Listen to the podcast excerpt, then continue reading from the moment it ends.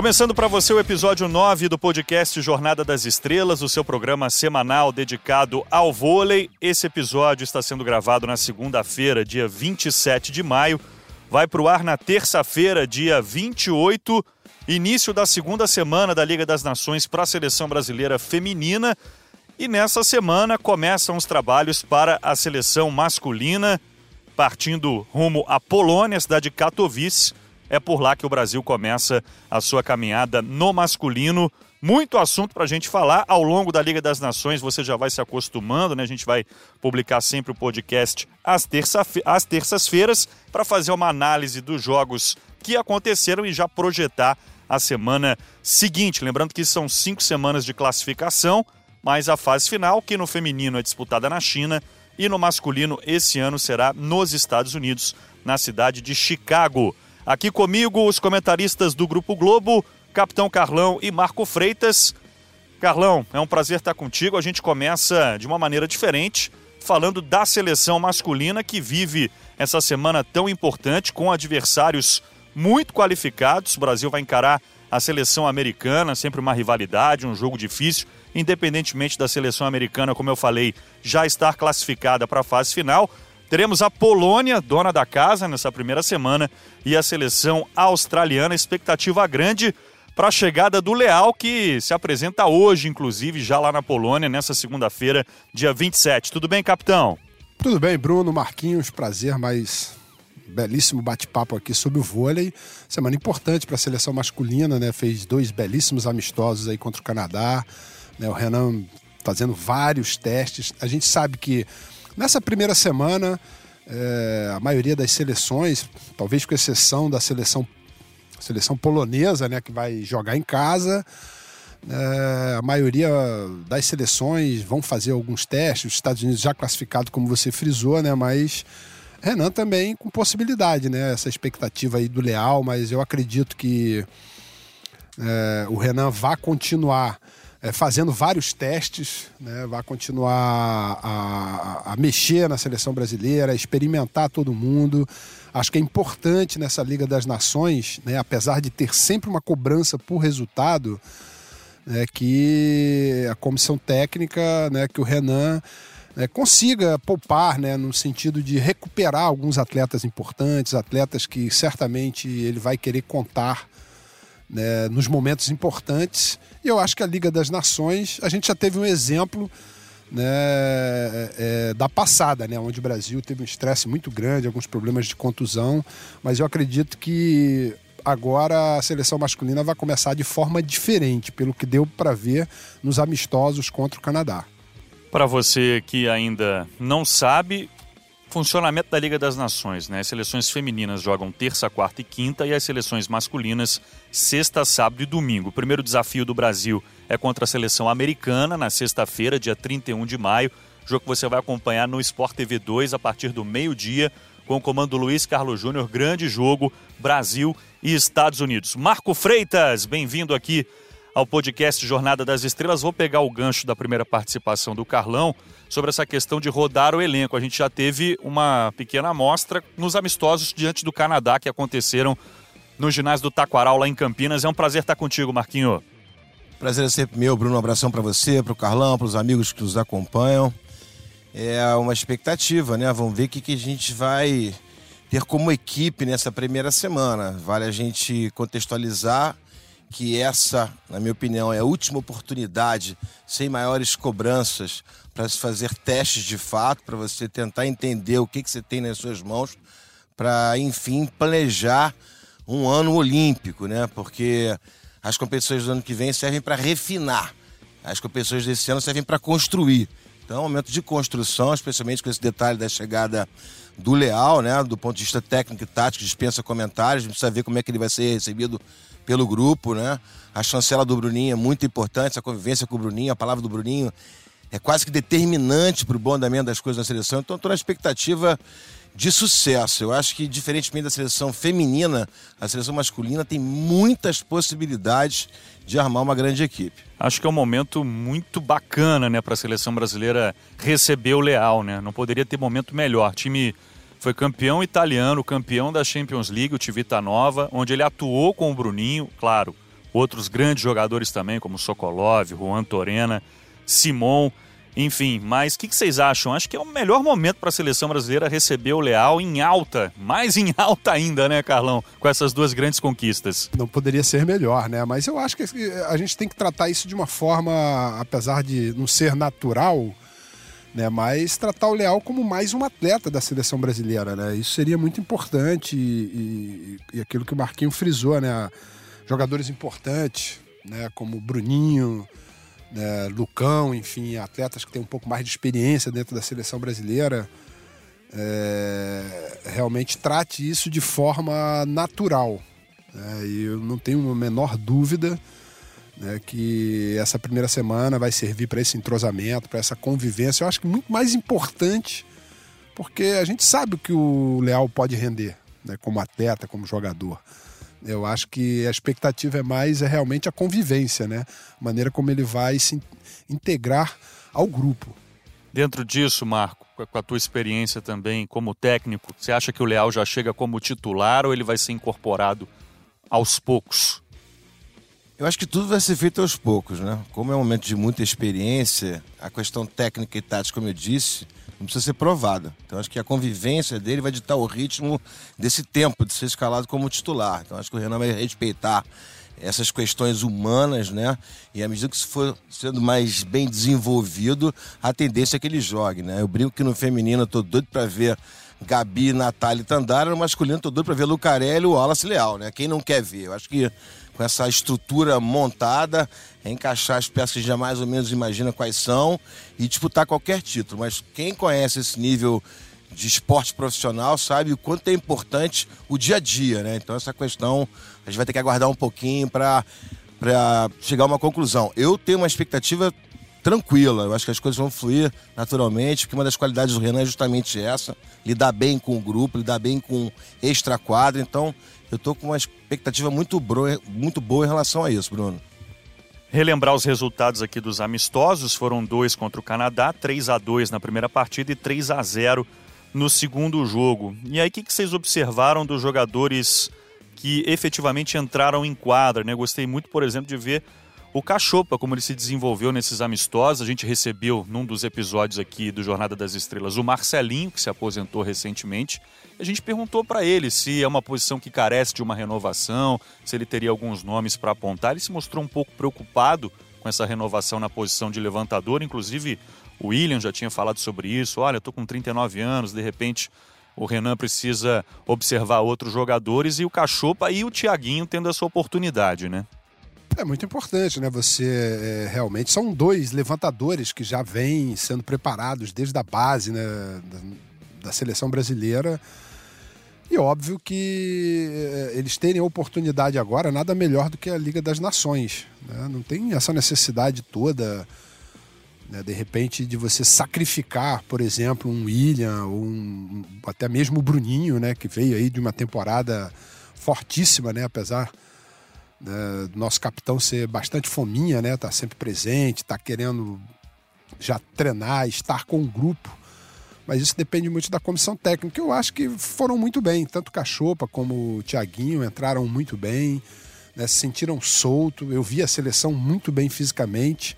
Obviamente que terminando a temporada aqui, né? Gostei muito do Flávio, né, da estreia do Flávio, né, o central do Minas, que agora vai defender o Rio de Janeiro. Que é um cara que já vinha pedindo uma oportunidade pelo que vinha jogando, né, Carlão? É, Bruno, e não sentiu assim, né? O cara entrou bem, entrou firme, né? Deu para ver que ele jogou à vontade com a camisa da seleção brasileira. Né? Na minha experiência, já vi muito isso. Alguns jogadores que jogam muito bem no clube, mas às vezes vestem a camisa da seleção, não se sente tão à vontade, né? Eu acho que ele está tendo uma oportunidade no momento certo. Deixa eu relembrar aqui os adversários da seleção brasileira nessa primeira semana. A seleção brasileira masculina, daqui a pouquinho a gente vai falar da seleção feminina. Portanto, no dia 31 de maio, uma sexta-feira, ao meio-dia no Sport TV 2, Brasil e Estados Unidos. No sábado, dia 1 de junho, às 8h30 da manhã, Brasil e Austrália. E no domingo, dia 2, 11 da manhã, Brasil e Polônia, todos os jogos ao vivo no Sport TV 2. A Polônia também reforçada com a presença do Leon Marco Freitas. Que confronto esse Brasil e Polônia. A gente não precisa nem se estender muito aqui sobre as últimas edições dos campeonatos mundiais, mas já existe uma grande rivalidade entre Brasil e Polônia, e a Polônia com o Leão já treinando, já divulgou foto em rede social, já está treinando com o grupo polonês. Eu acho que a chance é grande do Leão jogar, né? A Polônia recebe essa fase, a gente sabe do investimento que é feito no voleibol por lá. Ele certamente será um dos garotos propaganda desse projeto milionário do voleibol da Polônia. Nenhum país investe tanto, tem tanto apoio do governo para o voleibol como tem a Polônia. Então, mesmo não estando em perfeitas condições, né, nesses aspectos que nós abordamos em relação ao Leal, por exemplo, eu acho que eles vão é, digamos assim, precipitar um pouquinho a escalação do Leão por questões publicitárias mesmo, entendeu? Diferentemente do Leal, que dificilmente vai jogar. O Leal, inclusive, pediu para se apresentar mais cedo. Eu conversei com o Renan lá em Saquarema quando nós estivemos com a equipe do Sport TV gravando. Eles queriam muito que o Leal se apresentasse em Saquarema, para que ele conhecesse ali a filosofia, o dia a dia, tudo que é tão importante, tudo que é tão relevante para a comissão técnica. Não houve tempo para isso.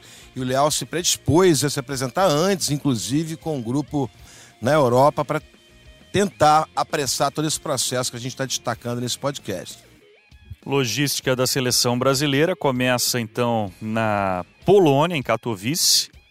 Depois, na segunda semana, a seleção brasileira vai para Tóquio, vai jogar no Japão, terá por lá Japão, Argentina e Irã. E de lá segue para Portugal, para a terceira semana, onde terá Portugal, China e Sérvia. E depois duas etapas aqui no Brasil, né? Cuiabá e Brasília, bem diferente da edição do ano passado, onde as viagens realmente foram desgastantes. Agora, Marco, você falou realmente desse tripé, que é um tripé maravilhoso, Lucarelli, Leal, Wallace. Agora, que outros jogadores, na tua opinião, podem aproveitar essa chance? O Carlão já citou um, Flávio, central. É o meu também. Eu hoje, a minha seleção brasileira já estaria montada. Diga lá. Jogaria com Bruninha, Wallace, Lucão e Flávio, Lucarelli e Leal. Certamente seria esse meu time. E, evidentemente, ali na função de líbero, o Thales para passar, o Mike para defender mas eu teria feito uma convocação especial diferente da do Renan para essa temporada. Agora eu convocava o Murilo. Eu não teria convocado o Murilo na época que ele foi convocado, mas agora ele está pronto para jogar naquela função e seria uma liderança bastante importante para dividir essa responsabilidade com o próprio Bruno, porque a seleção não tem mais o Lipe, a seleção não tem mais o Serginho, de uma certa forma. Isso fica tudo nas costas do Bruno, essa questão da liderança. E acho que o Murilo hoje estaria preparado para dividir essa responsabilidade com o capitão da seleção brasileira. Curtiu essa escalação do Marco, Carlão? Muito boa. Eu acho que é, o Renan está tendo aí um grupo muito forte nas mãos, né? Eu acho que né, talvez, concordo um pouco com o Marquinhos em relação ao Murilo, né, ele certamente está muito mais bem preparado, até por tudo que ele passou, né, a, a transição já foi feita, a cabeça dele já está moldada para essa situação, não é muito fácil né, você fazer uma mudança como o Murilo fez, mas jogador extremamente técnico, e o Renan vai ter aí é, o melhor para escalar, né, e também na função de ponteiro passador, né? Vai ter outras opções, né? enfim. Né? Se ele conseguir mexer o time, conseguir fazer com que a, a equipe né, rode da maneira como ela tem que rodar, né? principalmente em relação a alguns adversários. Né? Você não precisa botar a mesma equipe sempre com o mesmo adversário, da mesma maneira. São muitas competições Exatamente. também. Exatamente. Né? Tem que ter um leque maior. Lembrando que o Brasil vai disputar o pré-olímpico contra Egito, Bulgária e Porto Rico. São esses os três adversários do Brasil no pré-olímpico. Até aproveitando esse comentário de vocês aí sobre os compromissos dessa temporada. E acho que a gente vai concordar aqui que para essa primeira semana a Austrália é o adversário mais fraco nesse grupo, né? Acho que não tem discussão quanto a isso, né? Marco Freitas está me olhando aqui, tá Fiquei preocupado agora, Marco, esse seu olhar aí. Você já disse na abertura, né, que os americanos vão sediar a competição. Eles já, por tradição, costumam fazer dessa primeira e segunda semana, assim como estão fazendo no feminino, semanas de testes, correto? E a Austrália tem pouquíssimas oportunidades de jogar nesse nível. Então eu imagino que a Austrália vem com a sua força máxima, diferentemente dos Estados Unidos e da Polônia. Então, dá uma relativizada, né? Dá uma equilibrada nesse sentido, né? Então pode tornar a tarefa um pouco mais complicada do que a galera que não acompanha tanto voleibol assim, fica na expectativa. Austrália, vôlei, mas já é um time chato há algumas temporadas. Então vou até reforçar o convite para Brasil e Austrália no sábado. Fui enquadrado aqui pelo Marco Freitas é, às oito e meia. No sábado, dia primeiro. A situação bem parecida com aconteceu no feminino nessa primeira fase aí, né? A República Dominicana veio completa. Veio completa. Não tem muita coisa para jogar, né? Enquanto as outras seleções. É porque eu respeito muito o voleibol americano, muito. viu? Independentemente do time que eles puserem em quadra, e por ser um jogo de estreia, tem sempre aquele componente emocional também. Mas. Tudo bem. Brasil e Austrália, sábado, 8 e meia da manhã, Sport TV 2. Vamos ver aí se a Austrália vai surpreender a seleção brasileira. Tomara que não. Tomara que o Brasil comece com três vitórias. E uma pergunta aqui para vocês: por que, que o masculino acabou não tendo os pedidos de dispensa que ocorreram na seleção feminina? Essa é uma pergunta difícil, hein? Ao silêncio. Eu acho que são situações bem diferentes, né? Talvez o feminino veio sofrendo um desgaste maior, né? E, e o resultado do mundial pesou muito para isso, né? Principalmente na parte psicológica foram muitas críticas, é, uma exigência muito grande de renovação. Né, isso conturba um pouco o ambiente né, e, obviamente, o Zé teve dificuldade nessa situação. Né, e vol eu volto a repetir, né, porque eu passei por isso também. Eu acho que as jogadoras é, é já consagradas né, e, e, realmente estão jogando em alguns clubes, né, não é muito fácil você administrar isso depois de uma certa idade, seleção e clube, em função de problemas físicos, desgaste. É, eu acho que algumas que pediram dispensa realmente estavam dentro da sua razão, enfim. As demais, né, cada uma com seu problema particular, né, enfim, a gente não esperava tantos pedidos de dispensa, mas eu espero, né, que durante a temporada aí né, o Zé Roberto consiga diluir isso. Né? O Renan já não teve esse problema, né? vai com a seleção inteiraça. E que assim continue inteira até o final. Marco Freitas quer opinar sobre isso também. É uma pergunta difícil, né? Acho que o Carlão conseguiu resumir bem, né? É, eu acho que ele sintetizou bem. Eu acho que, em primeiro lugar, é totalmente diferente a relação com os homens e com as mulheres, né? Em segundo lugar, a seleção feminina, de fato, vem acumulando, entre aspas, fracassos, né? Porque antes disso tem as Olimpíadas no Rio de Janeiro, talvez tenha sido a mais impactante e que tenha mais influenciado nessa questão das dispensas, porque elas começaram logo depois daquela derrota, né? Lembrando que a Fabiana e a Sheila deixaram a seleção brasileira logo após aquela derrota. Então, de uma certa forma, tudo já começou ali. Ficou mais claro agora porque muitos nomes se apresentaram nessa situação. Mas, de uma certa forma, desde a derrota para as Olimpíadas ou melhor, nas Olimpíadas do Rio de Janeiro, que a coisa já vem mudando um pouquinho, né? A gente sabe que a cobrança é muito grande para defender uma seleção brasileira, então é muito mais simples você se apresentar para uma seleção campeã olímpica, que está tudo funcionando, do que se apresentar para uma seleção que tem que passar por uma dureza, vai ter que passar por uma pressão popular grande. Vôlei é um esporte muito popular, a exigência é grande, então tem muita coisa envolvida nessas questões. Né? Fora que com os homens você resolve ali na gritaria, chama para um canto e resolve. Com as mulheres, a gente sabe que o tratamento tem que ser com um pouco mais de tranquilidade, respeitando as variações hormonais, inclusive. Uma série de questões íntimas que são mais difíceis de serem organizadas com as mulheres do que com os homens. Vamos falar das mulheres, então, aqui no nosso Jornada das Estrelas. Então, seleção masculina: Brasil contra Estados Unidos, Austrália e Polônia, tudo ao vivo no Sport TV 2. Lembrando, a gente está gravando esse podcast na segunda-feira, dia 27 de maio, está indo para o ar na terça, 28 de maio, dia de Brasil e Holanda, início da segunda semana para a seleção feminina do Brasil. E antes de entrar nesse assunto Liga das Nações, até porque Marco, você tocou aí em nomes tão consagrados, tivemos a confirmação da volta da Sheila ao nosso vôlei. A Sheila vai defender o Minas, atual campeão da nossa Superliga. E eu tô comemorando muito esse retorno, viu? Tô bem ansioso para ver a Sheila de volta, ela que já vinha batendo uma bola na areia. Muito bom ter a Sheila de volta, Marco. Bom demais, né? Eu reputo a Sheila como a melhor jogadora da nossa história, né? A Sheila que deixou a seleção brasileira nas Olimpíadas do Rio de Janeiro. Ela sempre se cuidou nesse período que ela esteve para engravidar esse momento sabático dela, digamos assim, ela sempre teve um contato com a bola. A bola nunca foi problema para Sheila, que ela é extremamente craque, habilidosa. As questões são físicas, né? O voleibol hoje é um esporte onde a potência praticamente determina a qualidade das equipes. Uma equipe simplesmente técnica, ela não chega a lugar nenhum. Tem que ter força. Então, é uma questão muito mais física nesse momento de reinvenção da Sheila, digamos assim, para que ela esteja com capacidade apropriada para o que está sendo feito em termos de voleibol profissional. Agora chega num time estruturado, né? Em casa, na cidade dela, onde ela começou. A questão da logística com as gêmeas vai ser muito mais simples. Eu acho que tem tudo para acontecer. Escolheu bem o clube, escolheu bem a estrutura para poder reiniciar numa situação mais delicada, evidentemente, do que antes. Minas, que seguirá com o comando italiano, tivemos a confirmação também do Nicola Negro, será o treinador da equipe. E aí, Carlão, sem querer apressar o, os processos, mas será que ainda, ainda dá para a gente pensar na Sheila com a amarelinha? É, é uma situação que tem que esperar, né? Acho que a Sheila vai jogar o campeonato, vai voltar. Né? Eu acho que ela mesmo pode tirar essa conclusão.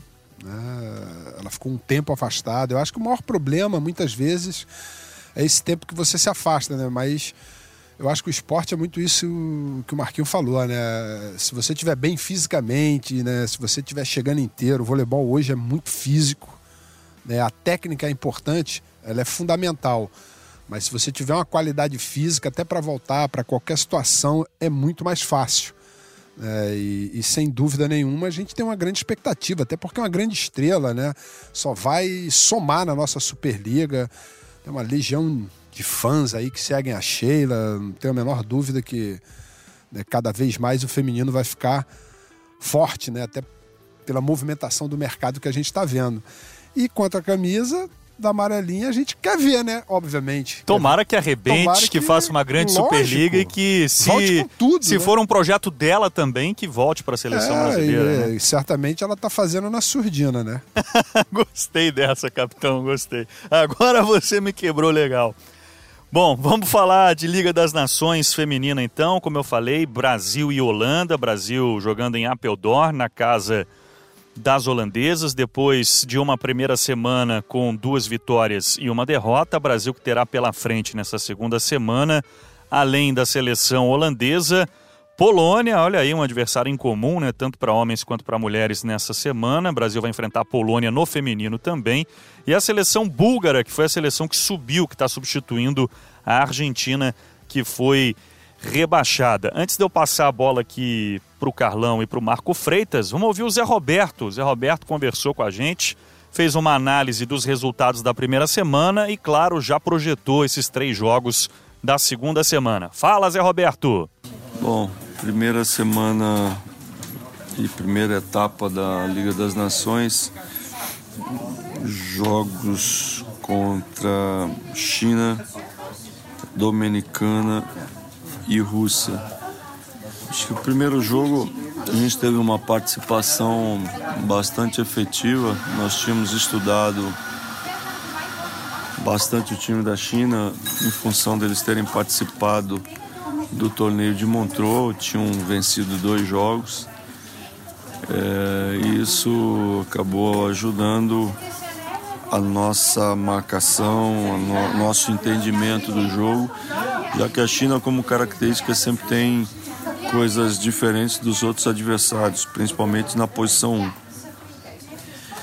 É, mas foi um jogo onde tudo saiu bem. O nosso saque funcionou, bem como bloqueio e defesa e os nossos contra-ataques. Né? A gente conseguiu, através de um bom saque, criar dificuldade para a equipe chinesa e acabamos fazendo um bom jogo, vencendo por 3 a 0. Segundo dia de competição foi contra a República Dominicana, onde nós tivemos um jogo extremamente difícil. Nosso time não se comportou bem em nenhum fundamento, principalmente no saque. Nós sacamos numa velocidade muito baixa, muito difícil, é muito inferior ao que nós precisávamos. O time da Dominicana que tem normalmente dificuldade na recepção conseguiu neutralizar através de ou passando de toque ou um passe B de manchete, mas enfim, conseguiu jogar de uma forma muito efetiva com um ataque muito forte, muito alto, principalmente com a Betânia e com a Martins, que foram jogadoras protagonistas nesse, nesse jogo. É, mas na realidade todas as jogadoras da República Dominicana, depois da entrada da Penha, a saída da, da Priscila Rivera, as jogadoras centrais foram muito bem nesse jogo, nos criando muita dificuldade. E nós acabamos sobrecarregando demais a Gabi, uma jogadora que recebeu 58 bolas no jogo, enfim, fez 28 pontos mas não, não é isso que a gente quer. A gente gostaria que esse jogo fosse melhor distribuído, que todo mundo tivesse participado melhor da partida, colaborando mais com o time, mas é, nada funcionou bem. Então a gente, a partir desse jogo, viu e, e serviu bastante como parâmetro de como nós precisamos melhorar, de como nós precisamos evoluir ao longo dessa Liga das Nações. É, depois, outra coisa que funcionou pouquíssimo foi o nosso bloqueio. Nós fizemos seis pontos de bloqueio, que não é uma coisa normal. Né? Então, nós deixamos muito a desejar nesse jogo. Ficou uma grande lição. No dia seguinte, nós enfrentamos a Rússia, onde o time já foi mais agressivo a partir do saque já o bloqueio teve um, um funcionamento muito importante, né? não só de pontos, mas tocando em, em várias bolas e fazendo com que a Rússia tivesse dificuldade em derrubar as bolas na nossa defesa também. Quando não tocávamos no bloqueio, a nossa defesa estava muito atenta. E isso facilitou muito nossa, as nossas saídas para os contra-ataques é, onde a gente fez vários pontos. Então eu acho que foi um, um jogo bastante importante, de, de um bom ritmo. Né? Tudo foi mais efetivo, como eu disse, nosso saco já funcionou melhor. É, o jogo foi melhor distribuído entre todas as jogadoras, isso facilitou as nossas concretizações em, em pontos e, enfim, com com uma jogamos com uma naturalidade muito importante é, nesse terceiro jogo. É o que a gente espera, que a equipe vá evoluindo ao longo da competição, vá crescendo, vá se adequando aos adversários, porque são várias escolas. Essa segunda semana a gente já tem como primeiro jogo a Holanda, que é um time que a gente sempre teve dificuldades, um dos que mais evoluiu nesses últimos. É, não sei, na realidade, o, o time que o Jimmy, que é o americano que treina a seleção holandesa, vai começar, em função também do planejamento da Holanda, em função do pré-olímpico que eles vão ter na mesma época que a gente, 2 a 4 de agosto. Porém, é um time que tem uma escola, uma escola importante, uma escola de velocidade, uma escola é, de, de, uns esquemas de, de jogo de, de ataque contra ataque e bem como um bom sistema defensivo. Então acho que vai ser um jogo importante para a gente e um bom resultado seria é, dar continuidade à nossa posição que de classe, na, na zona de classificação. No segundo dia nós vamos enfrentar a Polônia. A Polônia é um time que vem de, de vitórias importantes, duas vitórias, uma derrota. Porém, recentemente ganhou o torneio de Montreux. Desses times europeus, é, é o que eu vi que mais é, se desenvolveu, que melhorou e que está incomodando todos os adversários. É, duas bloqueadoras centrais muito altas, a Smarzek, que é oposta, está fez um grande torneio de Montreux e agora nessas três partidas da, da, do, do, da Liga das Nações tem sido uma das maiores pontuadoras do torneio. É uma jovem oposta, mas que uma exuberância enorme e que tem pontuado em todos os fundamentos. É um time que tem um volume de jogo muito é, importante em termos de bloqueio e defesa. Essa relação eles estão fazendo com uma naturalidade muito grande, bem como é, contra-ataques com muita velocidade. Então é um time, com certeza, eu acho que desse grupo, nesse momento, é o que mais vai incomodar o time do Brasil, não, não tenho dúvida. E depois a gente tem a Bulgária, que é o será o terceiro jogo, mas que está sem algumas das suas principais jogadoras, mas também é uma escola importante do voleibol europeu e mundial. E, e lógico que é uma, um time que a gente precisa ver, precisa estudar, né, para ver essas novas jogadoras dessa nova geração búlgara, que é uma geração alta, uma geração que tecnicamente deve ser boa, como é a escola do voleibol búlgaro então é uma semana muito importante essa segunda semana aqui na Holanda. É importante seria manter a nossa colocação, é, recuperando melhor as nossas jogadoras. Natália que tem treinado diariamente, tem feito uh, os seus exercícios visando a melhora do joelho. É, enfim, todas as outras jogadoras já estão numa condição melhor e nós estamos cuidando muito dos nossos treinamentos, seja treinamento de, de, musculação, seja treinamento com bola.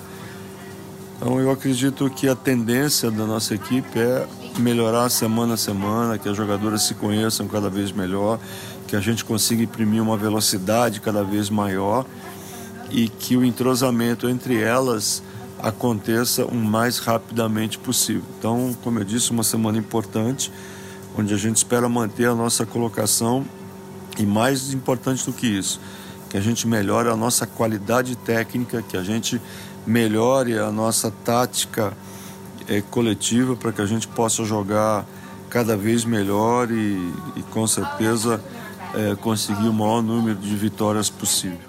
Aí, portanto, o que disse o treinador da seleção brasileira, Carlão, ele foi jogo a jogo, né? Então vamos lá, jogo a jogo. O Brasil começou com a China, que não veio com a força máxima para Brasília, estará sim com a sua força máxima nessa segunda semana, até porque joga em Macau, então até a Lamping vai comandar a equipe, vem aí Zhu, Ying Ying Li, enfim, a China com força máxima, mas não foi o que aconteceu em Brasília. Brasil começou bem, ganhando por 3 a 0 e é sempre importante começar com vitória, né, capitão? Sem dúvida nenhuma, né? E principalmente depois de uma expectativa grande, né? Quem o Zé ia colocar para jogar, com as mexidas, quem é a equipe mais ou menos base, né? Que o Zé ia dispor dentro da quadra. Uma vitória sempre muito importante. Até acho que o Brasil poderia ter saído com três vitórias nessa primeira fase. Né? Deu uma caída ali contra a República Dominicana é, mas faz parte. A República Dominicana da, dessa chave foi a que veio mais inteira. É, o Brasil teve uma, uma dificuldade na sua virada de bola é, e perdeu um pouco em relação ao bloqueio, né, as dominicanas. Mas acho que uma vitória, começar com uma vitória. Mas eu acredito que nessa segunda fase agora, né, o Brasil certamente né, vá melhor. Agora, Marco, a gente ouviu o Zé aí, ele muito preocupado com o saque, principalmente no jogo contra a República Dominicana, diz que o Brasil foi mal nesse fundamento, e isso compromete outro, que é o bloqueio, porque se você tem uma seleção que joga com passe na mão, dificulta muito para sua marcação de bloqueio. Então, o Zé Roberto dizendo que a gente precisa evoluir no saque e nessa relação saque, bloqueio e defesa, né? É, fazer uma análise, por exemplo, da atuação contra as dominicanas, para o jogo contra as russas, teve uma evolução nesse sentido, né? São duas equipes diferentes no ponto de vista individual, né? São jogadores mais experientes, a equipe dominicana, como a gente disse, veio com três desfalques, na verdade, né? Com a Vargas, Mambro e a Brenda Castilho. Dessas, para mim, quem faz a diferença é só a Brenda Castilho. Porque a Vargas já está disputando vaga pelo meio ali, a Mambru já não vinha jogando como titular há algum tempo, então, para mim, a Brenda Castilho, de fato, é, fez falta. Mas o efeito para essa relação bem feita de saque bloqueio aconteceu contra as russas, né? É um time mais ingênuo, então o jogo ficou resumido às bolas de ponta, favorecendo o trabalho do bloqueio do Brasil, que fez 14 pontos, bem diferente do que aconteceu contra as dominicanas, que o saque não entrou, bem uma possibilidade de uma primeira bola, são atacantes bolas abertas mais experientes do que as meninas russas, por isso a vantagem. Mas aquele jogo, para mim, foi vencido pelas dominicanas no emocional. Me lembro que no pré-jogo, nós estávamos lá e conversamos sobre isso. Até brinquei, falei, essa é a maior chance da história da equipe dominicana de ganhar do Brasil. Porque, diferentemente das russas e das chinesas, as dominicanas conhecem a nossa Superliga, conhecem as jogadoras do Brasil, sabe muito bem olhar, eu ver a Paula Borgo, Pô, essa menina é reserva, ela nem joga. A Lorene pouco entra. Né? Então não existia um respeito que tradicionalmente existe nesse confronto, diferentemente das russas e das chinesas, que simplesmente olharam, são brasileiras, estamos no Brasil, eles respeitam muito o voleibol brasileiro. Então, esse respeito foi preponderante para a derrota frente à equipe dominicana. Muito mais que uma questão técnica, foi uma questão emocional. As nossas meninas menos experientes foram testadas ali e não foram bem. Essas estreantes, entre aspas, da seleção brasileira. Naquele jogo, contra a China, contra a Rússia, as, as russas elas foram razoavelmente bem, na minha opinião. É, até eu acho, Marquinhos, contra a República Dominicana, né? Se a Gabi, que fez um partidaço, tivesse jogado bem o primeiro set, eu acho que a história do jogo teria sido outra. Né, porque essas meninas aí, como você frisou, que estavam sendo testadas, depois da derrota do primeiro set, é, e tendo uma, uma Gabi que teve dificuldade na virada de bola, nos contra-ataques. Se eu não me engano, no primeiro set ela marcou um ou dois pontos um só, só, Um ponto só. Né, e depois ela foi a maior pontuadora. Depois ela fez, para mim, uma das melhores jogou... atuações da vida dela com a camisa da seleção brasileira. Foi incrível. Fez 29 pontos, tendo marcado Só apenas. uma pequena ajuda. Analisa bem. Foram quatro sets disputados, correto? A gente pode dizer que ela fez 28 pontos em três sets. É coisa demais, né? Recebendo 58 bolas, como disse o Zé Roberto, a gente pôde acompanhar. Sem contar que o quarto set quase que a gente, por pouco... Foi detalhe, foi detalhe. Detalhe, com um errinho bobo aqui, outro ali. Marcos, você falou de respeito das adversárias. Isso acontece com a seleção holandesa quando encara o Brasil? A Holanda que será nosso primeiro adversário nessa segunda semana. Apesar de jogar em casa, acho que rola esse respeito aí. Né? Tradicionalmente, né? e acontece muito. É engraçado que é um confronto que costuma encaixar e tem a ver com essa questão do respeito também. Agora a gente precisa guardar um pouquinho a definição da equipe holandesa, né? Exato. É, porque já jogaram com algumas das suas principais jogadoras na primeira semana, mas as Sluts e a De Cruyff não jogaram. Para mim, são as duas principais jogadoras da Holanda. Eu imagino que também por essa necessidade de se classificar, ainda é uma seleção que busca reconhecimento, elas não vão negociar tanto como as principais forças, não. E jogando em casa, né? Então, para mim, o Brasil vai enfrentar uma Holanda com o que tem de melhor nesse momento. E Carlão, que a gente pôde acompanhar aí do Zé também, muito preocupado com a seleção da Polônia. Zé Roberto destacando a evolução desse time que ganhou o torneio de Montreux que tem uma jogadora muito boa, que é a Smarzek, entre outras, Kakolevska, enfim. Zé Roberto está bem preocupado com esse confronto contra a Polônia. Você também está, capitão? Eu acho que todos esses confrontos iniciais, né, Zé vai ter sempre uma preocupação, né, mas talvez a preocupação maior tenha que ser com a nossa equipe, né, a gente levar aquilo que fez na primeira fase tenho certeza que se o Brasil sacar melhor, for mais agressivo no saque, eu acho que nessa primeira, primeira fase a gente não rifou, não vou dizer rifar tanto o saque, né? Mas tem, se o bloqueio der uma pequena melhorada, a gente tem muito mais potencial no bloqueio né, do que a gente mostrou nessa primeira fase. Né? Eu tenho certeza que contra a Polônia não vai ser diferente. Né? É, é um adversário né, que o Brasil tem que ter uma certa atenção. Né? principalmente no seu ataque. Né? Mas se o Brasil jogar com velocidade, se o Brasil é, tiver com passe mais equilibrado na mão da Macris e a prim nossa primeira bola funcionar, né, eu acredito que o Brasil vai ter um pouco mais de facilidade. Agenda da seleção brasileira nessa segunda semana, terça-feira, dia 28, Brasil e Holanda. O Brasil já começa contra as donas da casa, às duas da tarde, transmissão do Sport TV 2 com o comando do Sérgio Maurício. Na quarta-feira, dia 29, tem Brasil e Polônia, transmissão começando às 11 da manhã, sempre Sport TV 2, tá, galera? Brasil e Polônia. E no dia 30, quero ver se o Marco Freitas vai me enquadrar agora, Brasil e Bulgária, às duas da tarde. É o adversário mais tranquilo, a Bulgária, Marco? Concordamos com certeza, agora? Com certeza, com certeza. É, a Polônia venceu o Montreal, né? Que é um título para eles importantíssimo. E tem Volos de volta, né? Uma das melhores levantadoras do mundo está de volta à seleção da Polônia. Levantador do Corneliano, campeão italiano, muito experiente, uma das melhores da sua posição no voleibol mundial. A Polônia sabe que tem a sua melhor geração em anos é uma chance importante para se firmar novamente no grupo de elite do voleibol. Bulgária abaixo, jogo bom mesmo, difícil, teste que vale a pena em termos estruturais para o Zé Roberto Guimarães. Brasil, Holanda, Brasil, Polônia. Nessa eu tô 100% com você. Ufa, ufa. E olha, muita gente me pergunta nas redes sociais: ah, vocês vão continuar passando os jogos do grupo do Brasil, das outras seleções? E aí eu respondi o seguinte: não necessariamente do grupo do Brasil, né? Eu queria lembrar que a gente tem grandes jogos essa semana com transmissão dos canais Sport TV, por exemplo, Estados Unidos e Sérvia na terça-feira, dia 28 ao meio-dia, jogo dos últimos dois campeões mundiais, né? Sérvia e Estados Unidos, seleção americana atual campeã da Liga das Nações. A Sérvia que não relacionou algumas jogadoras importantes, como a Ojanovic, a levantadora, a Razic central, a Stevanovic, outra central. É, mas tem Mihailovic, Boskovic. Ah, aí sim, né? É o que interessa. é isso, é isso. Ainda Estados Unidos e Itália, no dia 29, China e Bélgica, outros jogos para você acompanhar da Liga das Nações com cobertura ampla dos canais Sport TV. Queria reforçar aqui que nós teremos também transmissões via internet no Globoesporte.com. Por exemplo, na sexta-feira, dia 31, início da Liga das Nações masculina, além de Brasil e Estados Unidos, tem França e Rússia. Outro grande jogo para você acompanhar. Vou passar aqui o horário às três da tarde no Sport TV 2 com o comando do Jader Rocha, um grande jogo França e Rússia. Então, você vai sim acompanhar jogos das outras seleções, não necessariamente as seleções que estão no grupo do Brasil.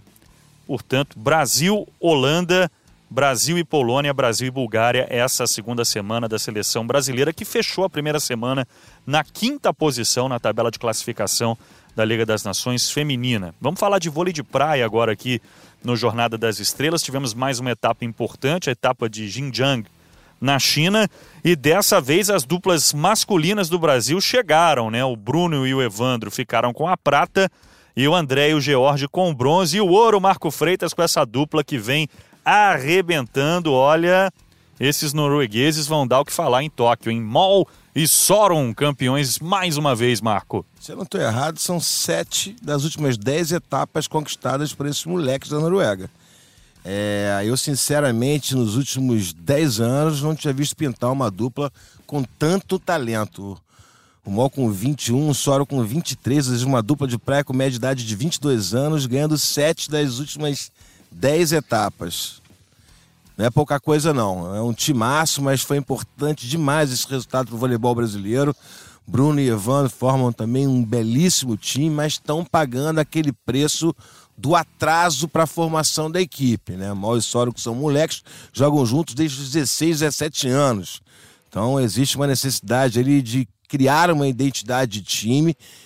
Por isso que o Evandro e o Bruno que individualmente são jogadores fantásticos, estão irregulares em termos de resultado. O time ainda não tem uma consistência porque ainda não tem uma identidade, potencial para chegar e acho, inclusive, que é a dupla favorita no masculino para garantir uma das vagas. E que está liderando a corrida olímpica, o Bruno e o Evandro com 1.760 pontos, depois o André Stein e o George com 1.440 em terceiro, Pedro Soberg e Vitor Felipe com 1.280, Alisson e Álvaro 1.120, seguidos de Guto e Simon com 960 pontos. Olha, Mol e Soron, Carlão, é uma dupla difícil de ser batida.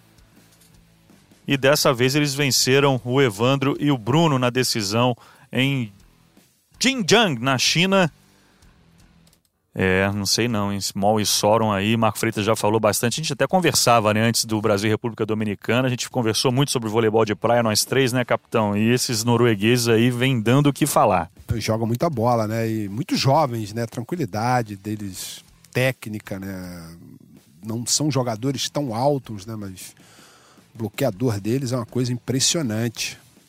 Tempo perfeito, tranquilo para jogar, levantam de toque, uma técnica refinada o tempo inteiro.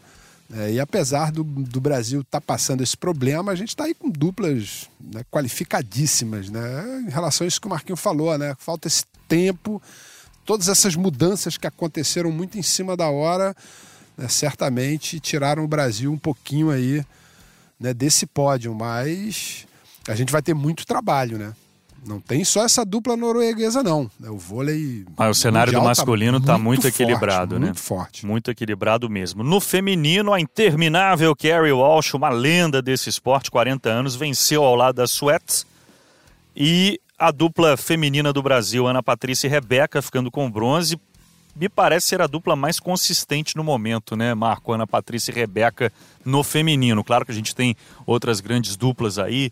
Agatha e Duda, Tayane e a Thalita, o retorno da Thalita foi muito bom, mas Ana Patrícia e Rebeca, pelo menos em termos de resultado, vem sendo a dupla mais consistente. É, primeiro pelo Walsh, né? A gente teve o Ricardo aqui também no Brasil, com 44 anos, sendo campeão brasileiro. O nosso campeonato é um dos mais importantes do voleibol mundial, talvez seja o mais competitivo do voleibol mundial. E um cara com 44 anos, uma lenda do voleibol, né? Porque acho que transcende até praia ou quadra, é do voleibol. O Ricardo é uma lenda. E é o Walsh mais ainda, né? Eu acho que é o Walsh. Talvez seja o maior ícone individual da história do vôlei, né? Qual é a outra jogadora que você conhece, Bruno? Tricampeão olímpico e mais um bronze. Eu não conheço ninguém. Demais, né? Então acho que ela é o maior ícone, né? A gente está tendo essa oportunidade de acompanhá-la quebrando barreiras, quebrando paradigmas, carregando um monte de filho para as etapas. É uma figura adorável, não tem ninguém no voleibol que não tenha admiração e respeito. Ela está sempre envolvida com treinadores brasileiros, ela é muito ligada à nossa cultura, é fã de carteirinha da Adriana da Shelda, é a grande referência dela no voleibol. Então, eu acho que é um presente para todos nós acompanhar, ainda jogando em altíssimo nível, o Walsh. E pode gravar aí, ó vai para Tóquio, amigo. Vai jogar essa Olimpíada porque ela gosta de quebrar esses paradigmas. E aí, Carlão, Ana Patrícia e Rebeca com bronze na etapa chinesa. Nossa dupla que vem conseguindo aí os melhores resultados no circuito mundial. É, diferente do masculino, eu acho que o feminino está até mais à vontade, né, para classificar, né, tá, principalmente Ana Rebeca e Patrícia, né, formaram uma dupla muito boa. Ana Patrícia aí, jovem jogadora, tem uma força incrível. É, e o que a gente espera é, é ver o Brasil, né, de uma forma geral, muito bem. Né? Agora, pô, é realmente admirável, né? O Walsh continuar chegando. Tem alguns atletas no mundo que é impressionante, né? Essa é uma mudança que tem acontecido, né? Muito clara, né? Só rapidamente em relação na Patrícia Rebeca, é bom a gente lembrar como é feita a classificação olímpica, né? Basicamente, nós teremos 12 a 13 etapas e dessas etapas você vai tirar os 10 melhores resultados. Isso significa que Rebeca Ana Patrícia tem dois resultados importantes: um ouro e um bronze, né? diferentemente das outras duplas do Brasil, que tem poucos resultados significativos. Elas estão na frente, estão adiantadas, não tem nada decidido, porque o cenário é bastante equilibrado também. Mas acho que elas trouxeram um frescor que estava faltando ao voleibol feminino do Brasil. E sempre lembrando, é um ano de campeonato mundial em Hamburgo, na Alemanha. Se aproxima o campeonato mundial de voleibol de praia. Queria agradecer muito a presença de vocês, Carlão, Marco Freitas, vocês que também nos acompanham nesse podcast. Esse foi o episódio 9, gravado na segunda-feira, dia 27 de maio, indo para o ar no dia 28. Vamos curtir muito essa semana de Liga das Nações, a primeira semana completa, né, com mulheres e homens em quadra, seleção feminina jogando terça, quarta e quinta, Holanda, Polônia, Bulgária e a seleção masculina jogando sexta, sábado e domingo, Estados Unidos, Polônia e Austrália, os adversários da seleção masculina. Obrigado, Carlão, obrigado, Marco Freitas, e obrigado a você que nos acompanhou nesse episódio 9 do Jornada das Estrelas. Muitos jogos pela frente, uma boa semana a todos e até a próxima!